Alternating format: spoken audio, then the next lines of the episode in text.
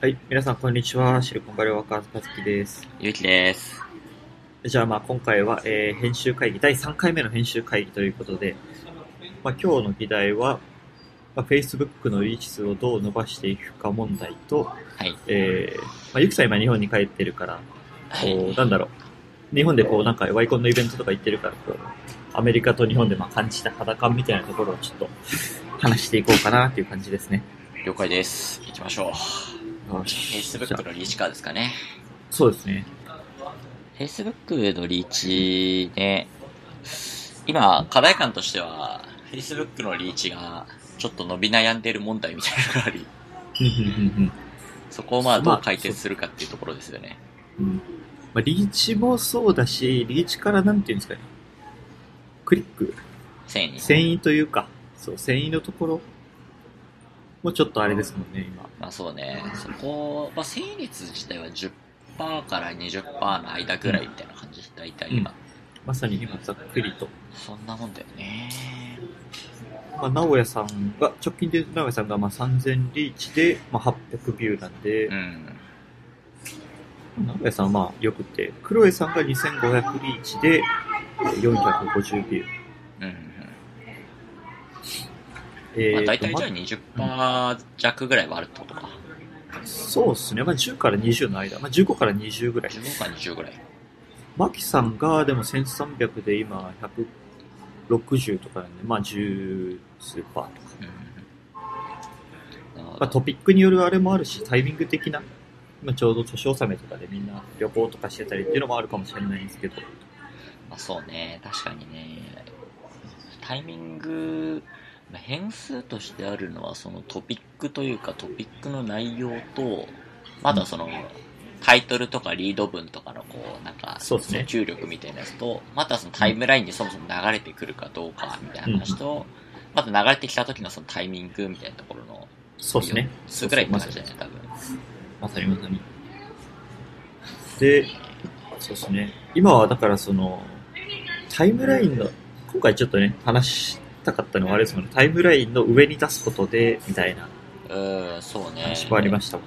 まあ、繊維率みたいなところもちょっとこう改善はしていきたいけど、でもやっぱこう、そもそもタイムライン上に表示されるリーチ数自体が伸びていかないと、そうそうそう。まあ、繊維率の改善ってなかなかパーセントも結構ブレなのか、それともなんかこう変数の影響なのかっていうのも判別しにくいから、まあ、一般的にはまずはリーチ数というかその集客数、リーチ数を伸ばした上で、そこからさらにそのレートを高めていくっていうのが一般的な、まあ、グロースハック手法みたいなところでありますよね。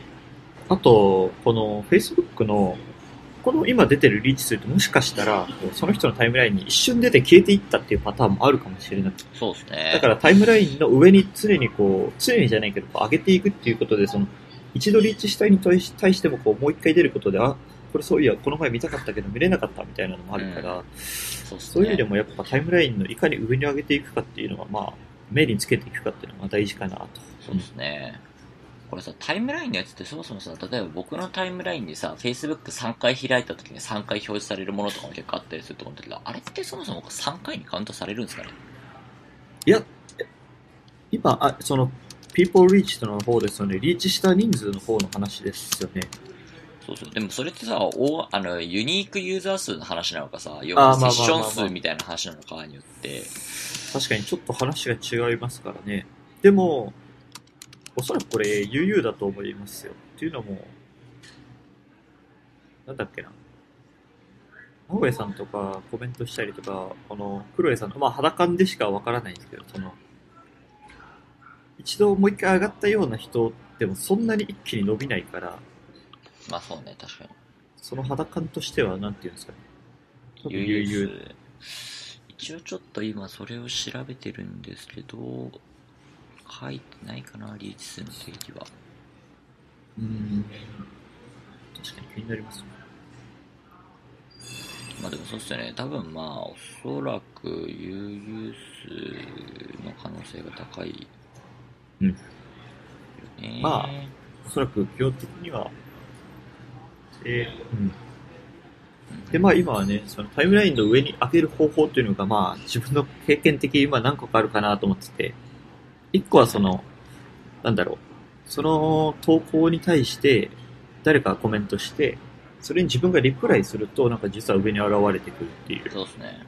もちろんまあその投稿自体のいいね数とかコメント数とかもまあそのなんですかね、あの Facebook のアルゴリズムでカウントされてるのかもしれないんですけど、一応、それはもうなんか間違いなく上がってくるのが分かってて、そうですね。一応なんか今ネットで見たら、その、基本的に Facebook のアルゴリズムに表示されるかどうかみたいな、そのエッジランクって呼ばれるもので、リーチ数って左右されるみたいな感じらしいんですけど、ほうほう、というそのちょっとその、うん、リンクを、あ、赤井さんに送りますね。送りました。あエッジランクを決める要素は3つあって、親密度、重み、時間っていうこの3つで基本的にはまあ決まるとほうほうほう。いうふうに一般的には言われてるらしい。なるほど、なるほど。時間。うん親密度っていうのはまあ結局ね、そのさっき言ったカジさんが今言ったコメントが向こうが書き込んでくれて、こっちもコメント書き返すと、多分そのうんコミュニケーション取ってるから親密度が上がって、他の人のタイムラインにも表示されるみた上いなに来ると。さ話。で、まあ、重みって、まあ、重みも結構近いか。重みはそうですね。いいね数とかコメント数、シェア数とかが多ければ多いほど、その、この投稿大事みたいな。まあ、ポイント的な感じですよね。投稿自体に対する重よ要度くある多分ね。誰かがなんかその、ね、全然 Facebook いつも投稿してない人がいきなり結婚しましたとか子供生まれましたみたいな投稿がなんかずっとタイムラインに出てくるみたいなのはすげえ。あります。ね。みんながいいねとかしまくるから重みがめっちゃあると思われて、みたいな感じ確かに。確かに。あれは確かにたまに友達が司法試験合格しましたって言ったらもうそれ一週間ぐらいずっと上がってるから。で、いや、これもうリプライ、リプライししてまたリプライするたびに親密度も上がるから、そうなんか、重み親密度だ。そうそうそう。まあ、あと時は間、時間っていうのはまあ、どうせ、ああれですね、投稿されてから経過時間が経てば経つほど、多分こう表示されにくくはまあ当然なる。近い方がやっぱり評価が高くなるって話ですよね。なるほど。まあまあまあ、ここはまあ、メイクセンスですね。うん、まあだから、理論上はまあ、だからね、投稿してからなるべく早いタイミングで、みんながすごいいいねしてくれて、こなるほど、なるほど。う、うんあ、口コミシャレ、コなんかとかいわゆるみたいなうんうん感じですよね。なるほど、なるほど。まあでも感覚、自分たちが今考えてた感覚とも基本的には合ってるから、まあやっぱりそこは多分そうなんだろうなっていう感じではあるけど。うん。まあ、だからいかにこう、みんなからいいねとかコメントをこう、つけてもらうかというか。まず初めはそうですね。そうなりますよねだからこそ、この前まあ言ってたみたいに、こう、普段から僕らがこう、みんなにいいねとかコメントをすることによって、なんかこう、お互いにコメントとかいいねをこうね、なんか、いやいや、ギブアンドテイクじゃないけど、するような雰囲気を作っていくっていうのは大事かなと。そうですね。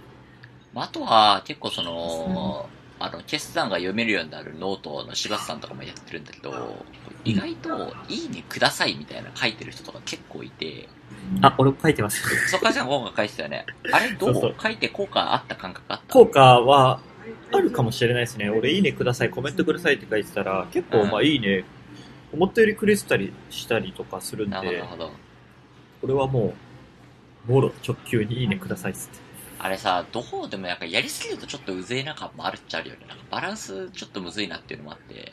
まあ、確かにそれはあるかもしれない。だから、その普段の違う投稿とかも混ぜていくっていうのは大事かな。えー、まあそうだよね、確かにね。ウーバー、俺はウーバーのやつとか載せたりとか。書いてたね。まあ普段からそういうなんか記事シェアしたりとか、友達がなんかこう書いてた面白かったやつコメントしたりとかっていうので、普段からこう、うん。ギブアンドテイクじゃなくて、こっちからもいろんな人にアクティブにこう交流していって、そういう人がこう交流し返してくれるっていうのを狙っていきつつ、そうそう、なんか一番自然なオーガニックじゃないけど、一番自然な、こう、なんか、いい意味でね、なんか、うん、そう瞬ね。あ、あとはなんかその定型文のところの、まあ、タイムライン上だともしかしたら消えちゃうかもしれないけど、一番下にいいねとかコメントお願いしますみたいなのはなんか毎回入れといてもいいかもしれないね。あ、その、え、どっちのやつですか？まあ個人個人投稿でもいいし、Facebook ページの方でもいいし、まあ個人投稿の方がいいかな。多分 Facebook ページでやっちゃうとなんかちょっと、確かにいやらしいっていうかなんかうぜえなみたいな感じになっちゃうから。と、あ、まさにまさに。それは、ううんん。だから個人投稿で、いいね、いいね、シェア、コメントお願いしますみたいな。うん。そうですね。そこは、ありかもしれないです。うんうん、で、いい気がしますね。うんじゃあ、今後は、今後は、じゃあそういういいねください、そういう感じで個人でやっていくのと、あとは、コメントをね、個人間でも、個人あの、その、個人間じゃなくて、その、まあ、自分たちでもその、普段からその人たち、いろんな人たちにコメントとかいいねして、こう、コミュニケーション取って、で、投稿以外の、なんですかね、記事以外のところも投稿していくっていうか、みたいな。そうですねだ。から俺の場合研究の話とか、研究室の話とかですね。いいと思います。僕もまあ、Facebook で誰かがシェアしてて面白かった記事とか、コメント付きで自分もシェアし直すとか、ちょっと、まあ、最近 Twitter ではすぐやってるけど、Facebook はちょっと、ひよってまだあんまりやってないから、その辺もちょっとやっていこうかな。まさにまさに。それをすると、ちょっと上がってくるのかな。あと、ちょっと思ってたんですけど、あちょっと待って、あと1分ぐらいちょっと話したい。あの、あ、いいですよ。えっと、直江さんの投稿に、なんか、直江す、なんですかね、Facebook ページの直江さんへのと、直江さんの記事の投稿に、なんか直江さんの友達が見たよ、みたいな書いてて、はいはいはい。あれ、俺らが返事していいんですかね？あ、いいんじゃない？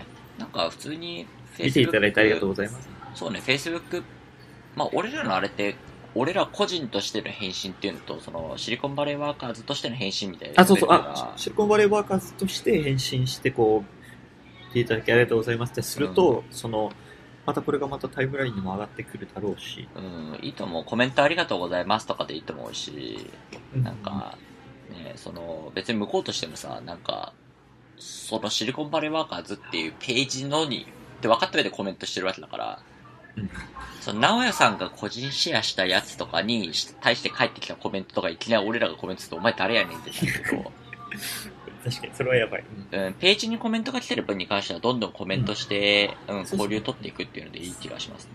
すると、直江さん今もう795か796なんで、これ、それしたら多分、あれですよね、健吾さん超えますね。そうですね、そこはちょっと今、そうですね、この後やってっていうのでやりましょうか。よし、じゃあその議題はこれで OK ということで。OK。でじゃあ、続いて、ゆきさんどうですか？日本。日本の書簡みたいなとこですか？ワイコンのあれ言ってましたよねあれ ?VRAR? えっとね、両方行きました。昨日ワイコンのその日本でワイコンのなんかマネージャーみたいな人が話すみたいなイベントで行って、その前は、えっと VR のなんか忘年会みたいなイベントに行ってきました。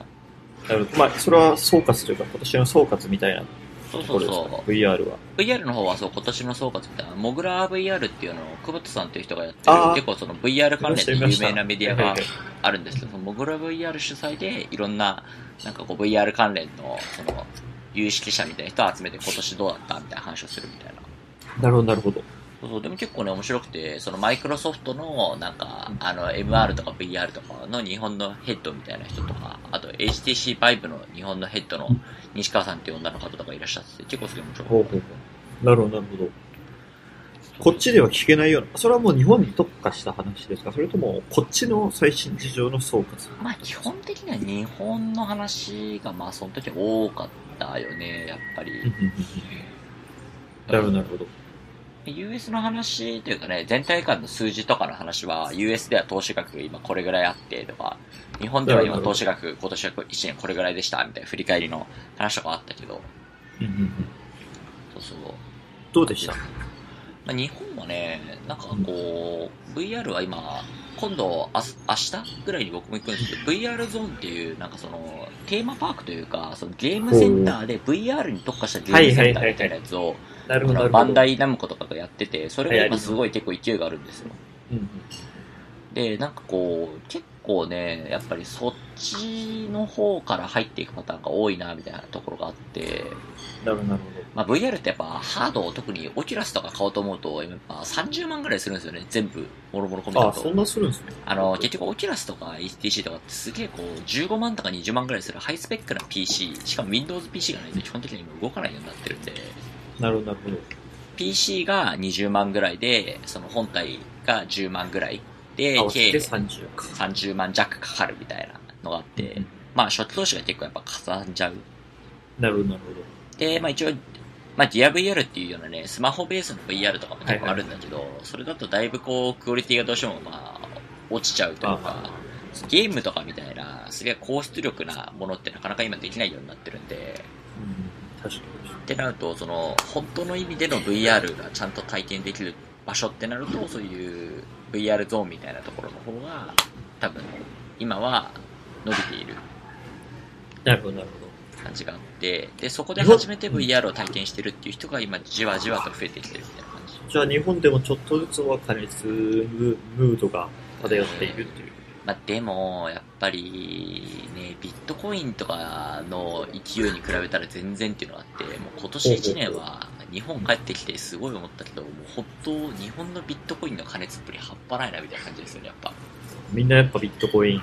いやもう本当に大学の同期とか高校の同期とかと会っても、その本当誰かも返したけど、なんか忘年会とかで1回は必ずビットコインとかで絶対出るみたいな。そうなんだみたいな。い なるほど、なるほど。や本当すごい。みんなアンテナ張ってるわけですね。張ってるし、だから夕方のなんかさ、夕方5時のワイドショーみたいなやつとかでも普通になんか今ビットコインが熱いみたいなやつ、えみたいな。地上波でビットコインってなる話こんなしてんのみたいな。そういう、そういうレベル感にも。すごいよね。だってビットフライヤーあるじゃないですか、あの取引所のね。アメリカでも今進出してるビットフライヤーがめっちゃ CM やってて、えなんかね、そう歌う、なんか歌って踊る系の CM みたいなやつ なるほど、なるほど。なんかもうひたすらビットフライヤー、ビットフライヤーみたいな、なんかもう、なんかもう何回もう覚えちゃうみたいな。サブリミナル効果でも狙ってるんですか？ね効果半端ない。そう。もうビットコインといえばビットフライヤーみたいな、そういう感覚を植え付けてるんですね、きっと。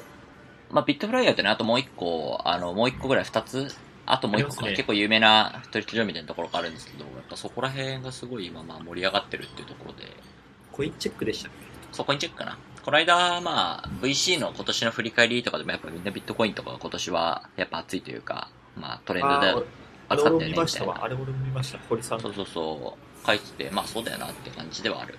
まあまあまあ。ワイコンの方はどうでした？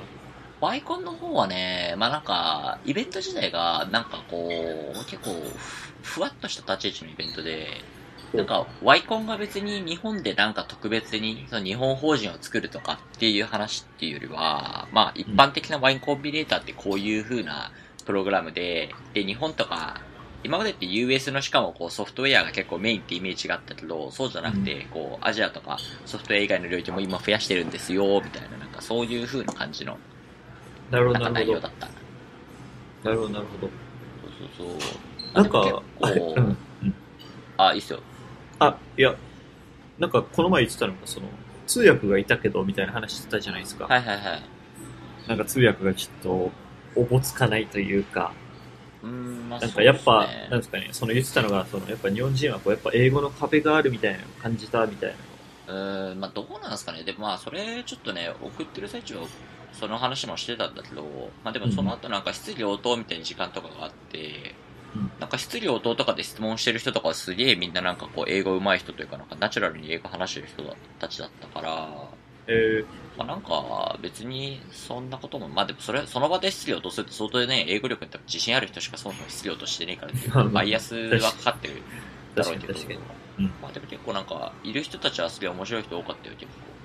ー、えー、なるほど、なるほそうそうそう。なんか、ね、結構いろいろな人がいて、まあ、どっちかっていうと、ワイコンのイベントは、まあやっぱ起業家予備軍みたいな人とか、今こう、ちょうど、まあ、ワイコンってアクセレレータープログラムなんで、今はこう、起業を考えていて、創業メンバー2、3人いて、こういうプロトタイプとか、ベータ版作ってます、みたいな人とか、ど。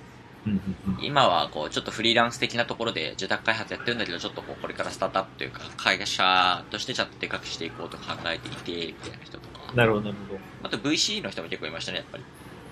あ、あ、まあそうか、まあまあまあ、見習うところとか、どういう感じでやってるかっていうのを見にそう来そうそてるみたいうな。。多分そういうので VC 界隈の人も結構いて、客層が結構ね、割とバラバラな感じだったね、ワイコンって。へえ。ほうほうほうなるほど。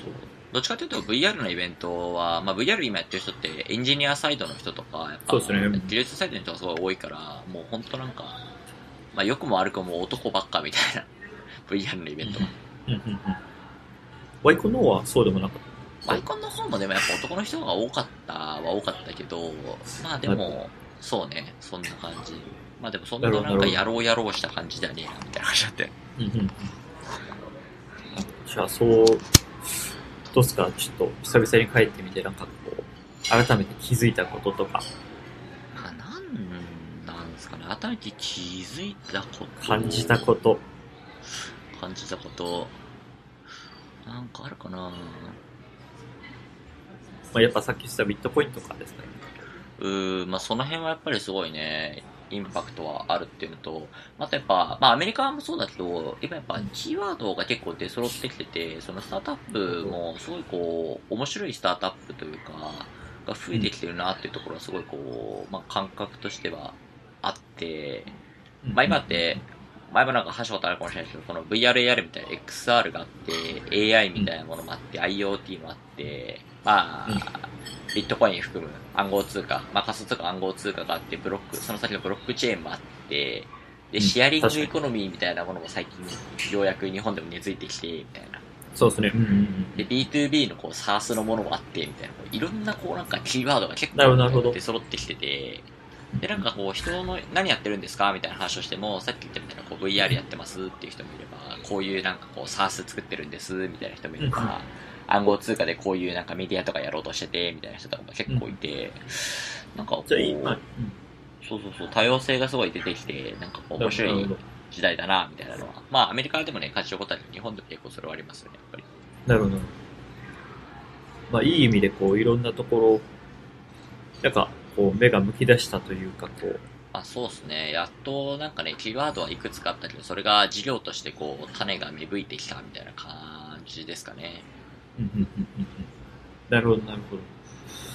まあでもこれ結構ね、悩ましい贅沢な悩みもあって、こうやってキーワードが出てきちゃうと逆にこう、じゃあ自分が何やるのかっていう時に AI やってもいいし、VR やってもいいし、でも直近考えるとやっぱビットコインかな、みたいな、いろいろこうなんか、贅沢な悩みがね、出てきちゃうところもあるよね。なるほど、なるほど。全部興味深いですよ。全部興味深い。そうなんですよ。まさに。なんかね、5年ぐ VC らい。って、。VC がやっぱ一番いいんじゃないですか、VC で働いてる。えー、いや、でも VC もね、今すごい大変だと思うけどね、結局なんかさ、貼らなきゃいけない領域が多すぎて、しかも今結構その、そなんかドローン特化のアクセラレーターとか VR 特化のアクセラレーターみたいな、こう専門特化のアクセラレーターとか VC みたいなのもはいはい。結構出てきてる中で、なるほど、なるほど。まあ、しかもエンジェルとか今、そのね、シード投資のところって、プレイヤー数が日本ってめちゃくちゃ増えてて、ほうほうほう。結局、なんでそうなってるかっていうと、みんな何が当たるか分かんないから、幅広く貼りたいと思うじゃないですか。うんでも幅広く貼るので、シリーズ A とかぐらいの1億ぐらいのやつは幅広く貼おうと思うと、まあ単純にね、20個貼ったらそれで20億かかっちゃうから、もうああ、まあそうか。コスパ合わんみたいな。そ の話もああって。だからまあシードとかエンジェルぐらいのタイミングで500万とか1000万ぐらいをもうドカッと50社とか100社とかまあわかんないけどね、そういう風に入れるみたいなのを、まあやりたがるプレイヤーは結構増えてて、むしろそっち側も結構加熱してきてるみたいななるほど、なるほど。ことはあるっちゃある。うん感覚的にはなんかその昔 VC やってた人たちがどんどんこうシードというか前の方の段階に今シフトしてきてて、むしろこう CVC みたいなあのコーポレートベンチャーみたいなものが結構その後ろの方のステージ、シリーズ A とかシリーズ B とかには増えてきて、。まあまあ、確かに。そのイメージはちょっと、俺もありますね。でもそのシードの方のタイミングってそのもうエグジットした起業家とかそういう人たちも増えてきててみたいな、要はこう前からだと後ろから両方から今プレイヤーが結構ガーッと集まってきてる感じだから、うん。割となんかそこは競争はすごい激しくなってるなみたいなところもあるよね。なるほど、なるほど。いや、いい知見も聞けました。まあそんな感じですよね。あれでももうすぐ帰ってくるんでしたっけ？もうすぐ。1月3日なんでもうあと5日ぐらい、もう5日、1週間ぐらいですね、あと。おーなるほど、なるほど。もう終わるんですね。俺もちょっと日本帰りたくなってきたな。なんかでもすごいね、昨日行ったそのエクステンションの飲み会とかもめちゃくちゃ面白い人多くて、うん。カズさん来た方が良かったですよ。マジっすか？何人ぐらい来たんですか？昨日はね、8人ぐらいかな。あ、8人。それはみんな東京にいる、働いてる。と、いや、でもそうでもないかな。東京にいる人が、今、あ、でもまあ、そうですね、5人ぐらい東京で、僕とあともう一人、でも、もう、そうですね、3人ぐらい、僕含め3人ぐらいが年明け戻るみたいな。なるほど。え、それはみんな企業の派遣かなんかで来た人です？いや、半々ぐらいだったら、それも企業派遣の人もいれば、自分でも会社辞めて、一回行って、今別のところで、その、まあ、まさに俺らが考えてみた OPT で別のとこ働いてるって人もいて、みたいな。なるほど、なるほど、なるほど。ほうほうほう。面白いですね。そのページ作りましょう。そうですね。この後ちょっとそっちもグループ作るんで、うんあと、ちゃんとシリコンバレーワーカーズのグループも先週の会議で作るって言って、ちょっと作ってないやつを仕事します、ちゃんと。ちょっと仕事していただいて、年末休業モードみたいなところで全然仕事が進んでないただのポンコツな感じ仕事を収め、勝手に仕事を収めてましたからね、もう。いやいやいや、ちょっと頑張ってあうん収めます。うん宣伝しました？宣伝は。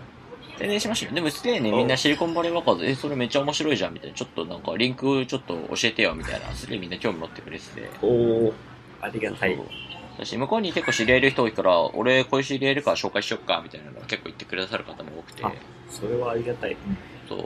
みんなやっぱ結構ね、興味はすごい持ってくれてて、昔の知り合いとかに会っても、なんか、あ、あの、なんかこの、こういう人がいてって言うと、あ、それなんか記事書いてましたねと、あ、呼んでくれたんすか？みたいな、すげえ、そんな、すごいっすね。みたいなのがあって、結構まあみんなやっぱ興味は持ってくれてるんで、なるほど、なるほど。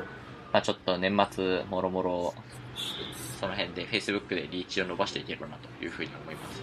よし。じゃあ、締めますか。じゃあそじゃあまあ、今、回は、はい、こんな感じで、まあ、第3回編集会議でした。ありがとうございました。ありがとうございました。